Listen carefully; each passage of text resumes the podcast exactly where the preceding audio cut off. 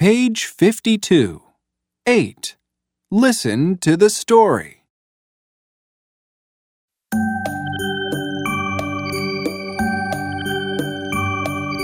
Wake up, wake up. Monty Maskman Marie.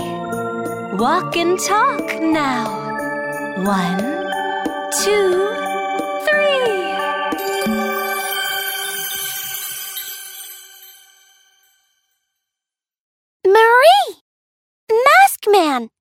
Look at my fish!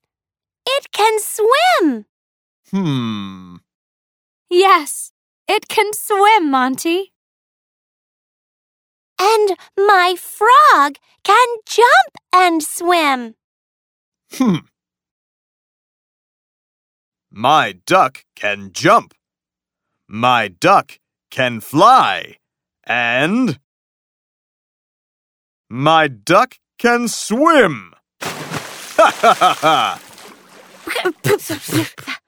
Oh, Maskman!